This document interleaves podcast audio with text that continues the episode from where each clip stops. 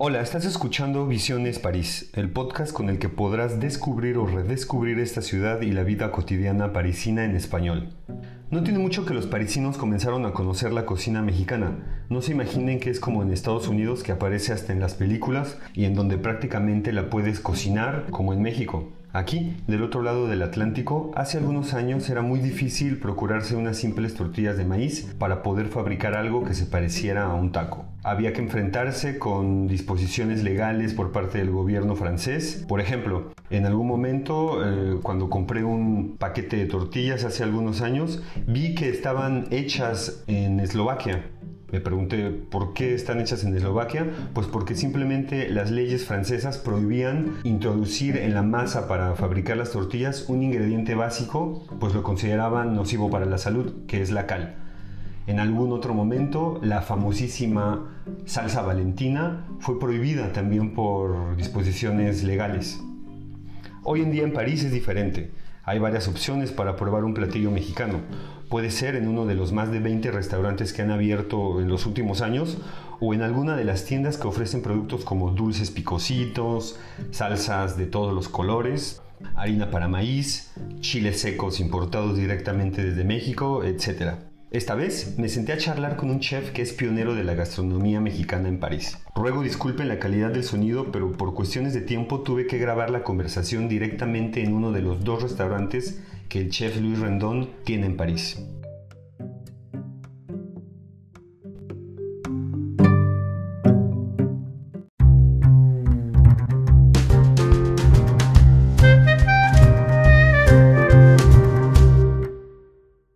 Nos encontramos en el restaurante Chilango, en el, onciem, eh, en el onceavo distrito de París, eh, con el chef eh, Luis Rendón.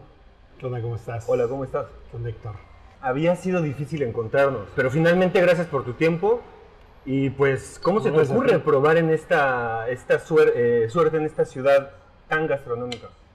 Pues mira, yo llego aquí como en el 2007, eh, recién salidito de la Escuela de Gastronomía Hoffman, que está con estrella Michelin y toda la cosa.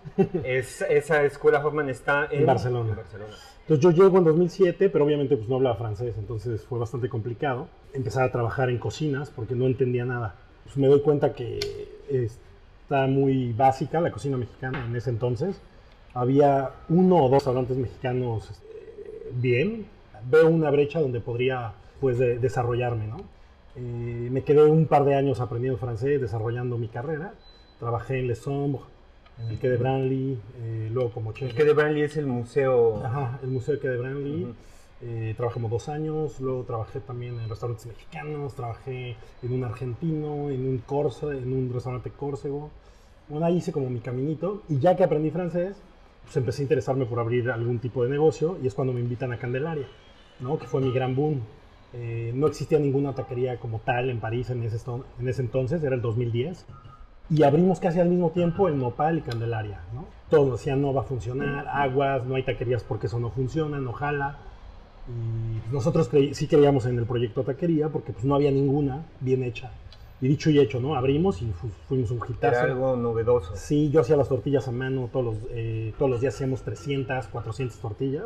Eh, pues, les puse mi toque con orégano, pasote, jamaica, pues toque. Y por ejemplo, el, el epazote, ¿cómo lo traías? No hay en Europa. Justo eso también, hace 10 años, el- los productos mexicanos no eran como hoy, ¿no? O todos los que están ahora no existían, ¿no? Entonces era mucho más complicado, sobre todo la investigación de dónde encontrar el producto para hacer un, ah, plato correcto, fue muy difícil, ¿no?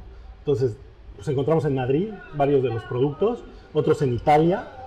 Eh, jarritos fue, yo creo que fuimos el primer restaurante en vender jarritos en París y fue por azares del destino. Un amigo me dijo que tenía el contacto de Europa, Jarritos Europa, que venía a entrar y gracias a eso lo tuvimos.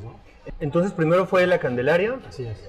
después pusiste una tortillería. E- Exacto, cuando yo me doy cuenta de la falta de producto de bruto mexicano como la tortilla, Algo tan básico, ¿no? sí, porque yo hacía 400 tortillas al día a mano. ¿no? Entonces yo tenía un, un chico que le pagaba solo por hacer tortillas, ¿no? Y para mí era un desperdicio porque yo necesitaba más manos en la cocina. Entonces dije, oye, ¿por qué no abro una tortillería? Me vendo a mí mismo y es un círculo en lo que todos ganamos y aparte empezaban a abrir otros restaurantes medio eh, Tex-Mex y también mexicanos, otras taquerías, que sabía que les iba a interesar este producto. En el 2011, 2012, nos aventamos con la aventura de Mil Amores también. Mil Amores es la tortillería Ajá. en París. Exacto.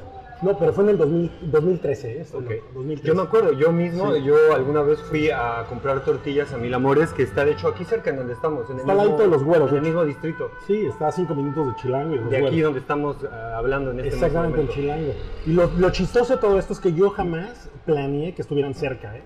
Fue de suerte que encontrábamos los locales en esos lugares. ¿eh? Entonces, Y además es- es- es- es- tuviste mucha suerte porque es el barrio en París en donde pasan muchas cosas, no hay mucha oferta culinaria. pues, yo creo que es el barrio que más ha crecido en los últimos 10 años. ¿no? Porque cuando llegamos, eh, Chilango aquí, bueno, esta esquina, no había nada. ¿eh? Aquí al lado era un departamento, vivía un chavo aquí.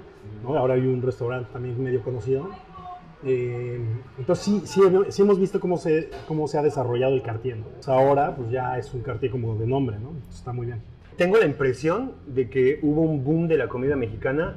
En el año 2010 se incluyó la gastronomía mexicana como patrimonio cultural inmaterial de la UNESCO. de la UNESCO. ¿Tú crees que haya sido por eso también?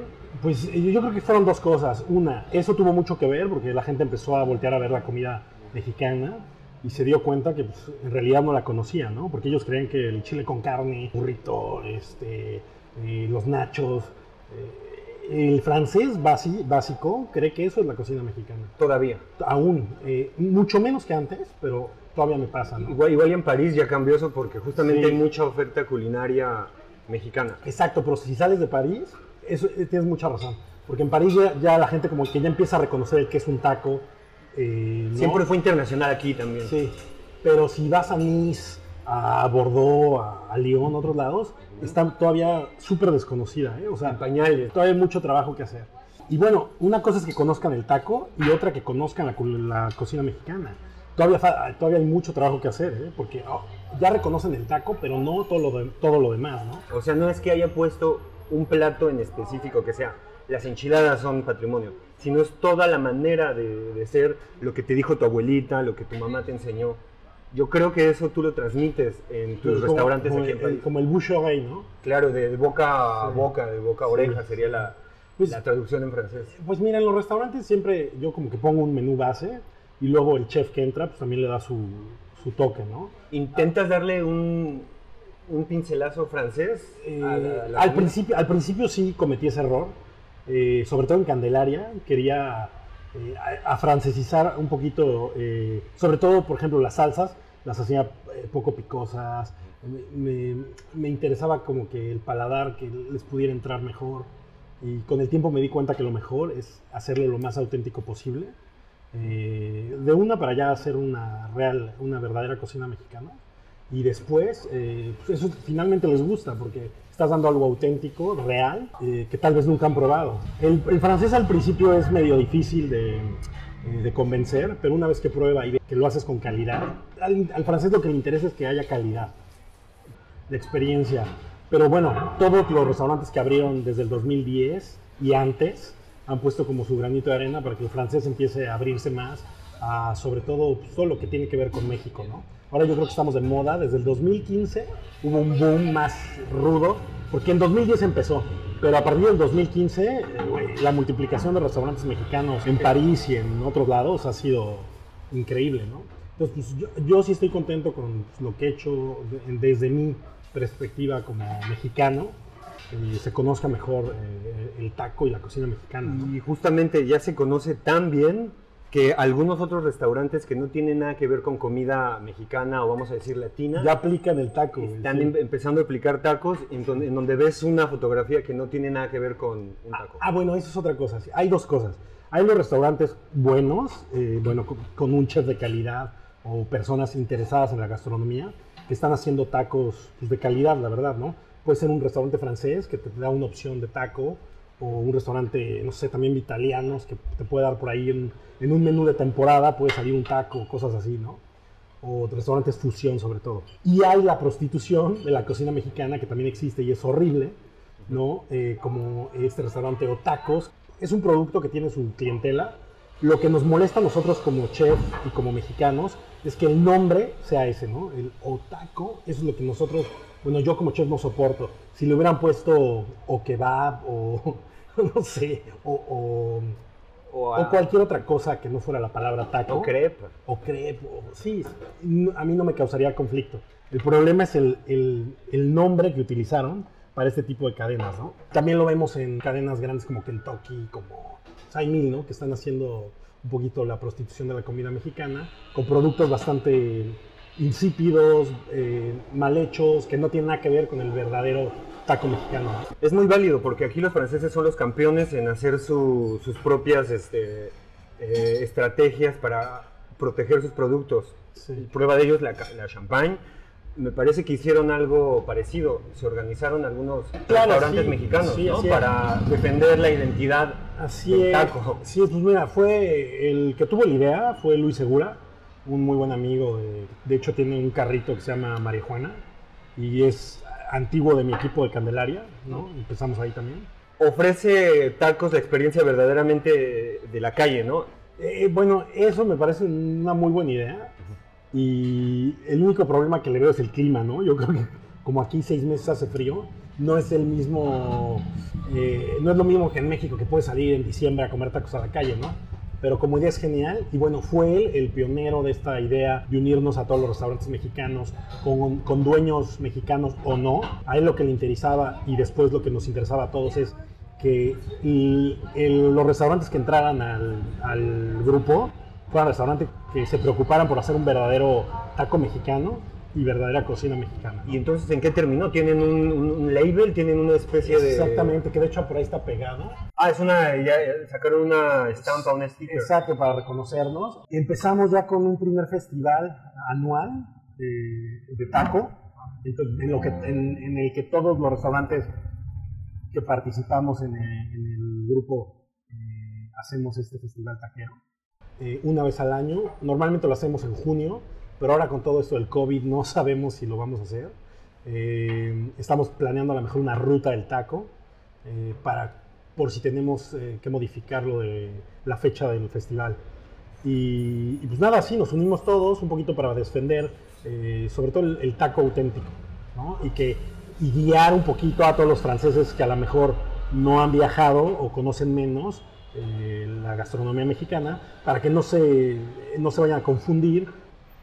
Tienes otro, tienes otro restaurante en México también, en la Ciudad de México.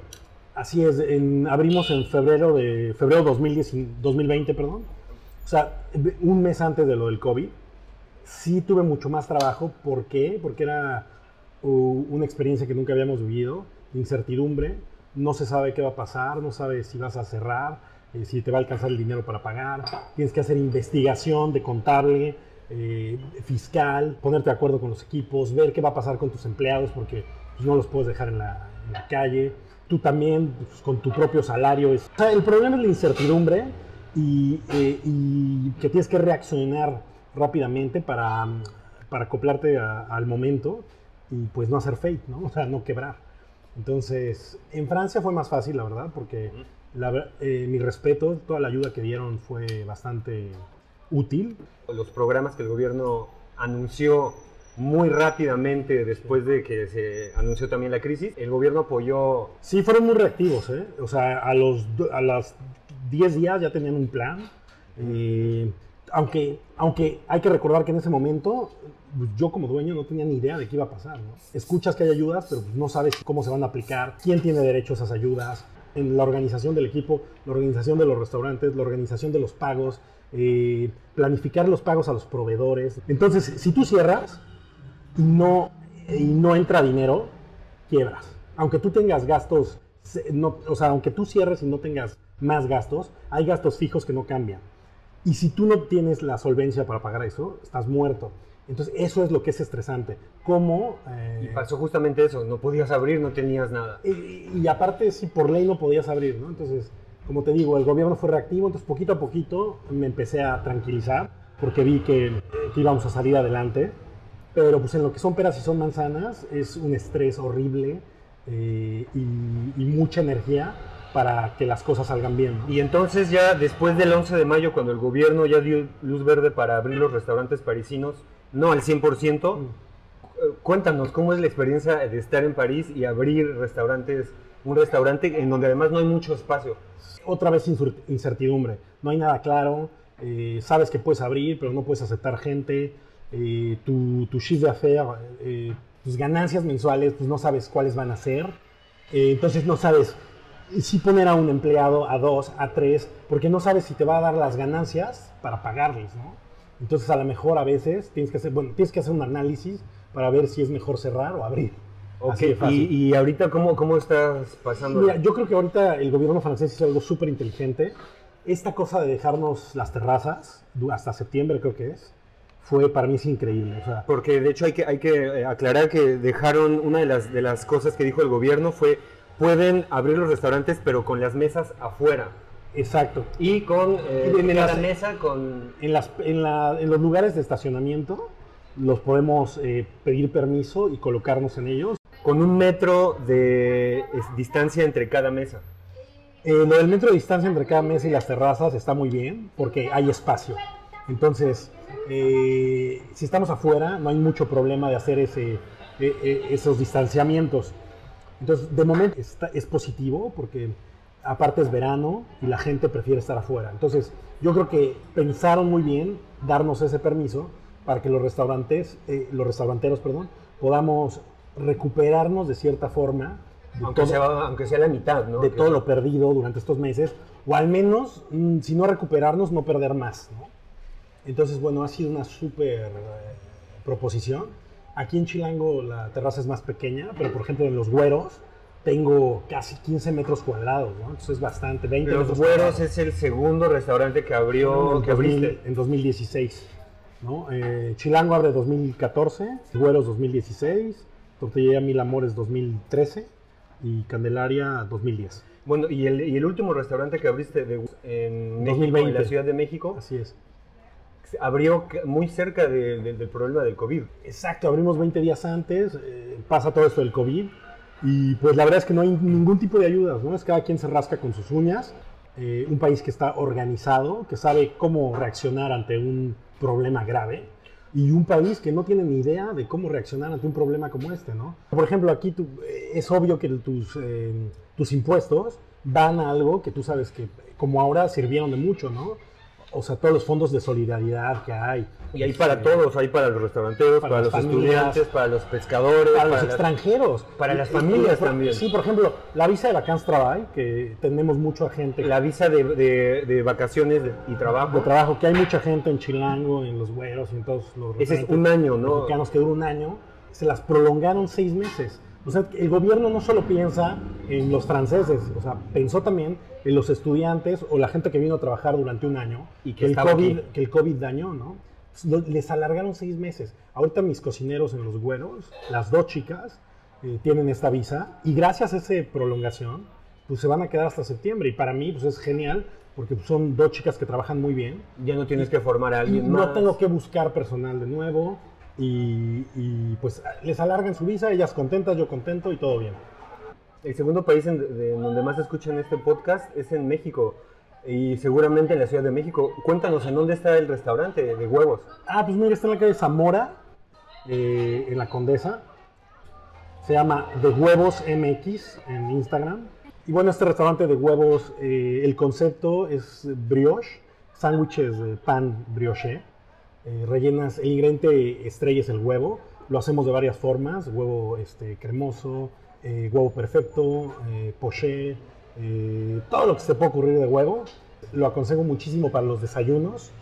Y es un, un concepto que viene de Los Ángeles, que tuvo mucho éxito, y pues lo reproducimos a la mexicana ahí en la, en la Condesa. Y pues además de que es mexicano y de Los Ángeles, pues también es francés, porque tú aquí desarrollaste. De hecho, hay un plato que es muy francés, porque tiene una duxelle, que es un, un ragú de setas, un, estofado de, setas, y que tiene un puré cremoso con mantequilla, muy francés.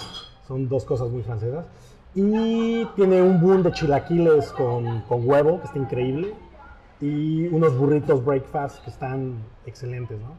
Y obviamente, pues eh, eh, el diseño de concepto lo hizo Nacho Cadena, que es pues, un, un, chavo muy conocido en el diseño en restaurantes eh, en la Ciudad de México, más bien.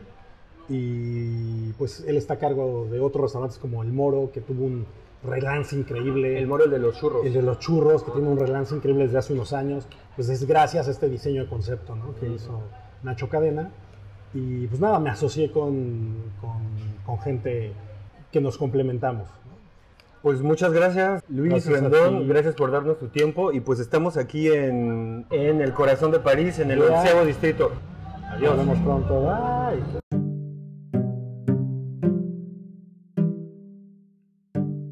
Ya era tiempo de que el Café Chilango abriera sus puertas. De hecho, los primeros clientes, que eran seis, llegaron unos momentos antes de la apertura y estábamos de alguna manera estorbando el servicio. Los nuevos clientes hablaban entre ellos en inglés y francés. Muchos de los que llegan a Café Chilango lo hacen porque lo han visto propuesto como uno de los mejores mexicanos en París. También apareció en un episodio de una serie documental francesa en donde presentan la inmensa diversidad culinaria parisina. Al chef Luis Rendón le han hecho varias entrevistas tanto en México como en Francia.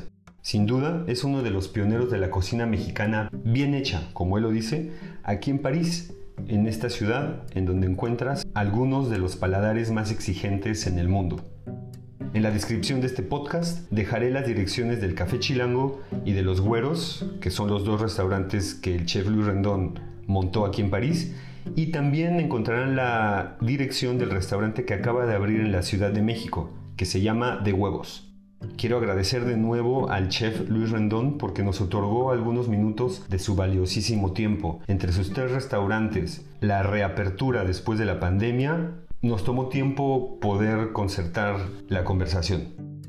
Gracias por escuchar este podcast. Hemos llegado al final del episodio. Saludos a los que nos escuchan desde México, Irlanda, Francia, Estados Unidos, Colombia, España, en Alemania, Brasil y los Países Bajos. Si quieren leer, si les interesa un poco más sobre lo que pasa aquí en París, no duden en visitar mi página www.visionesparis.wordpress.com o en mi Instagram, Visiones París. Muchas gracias. Merci beaucoup.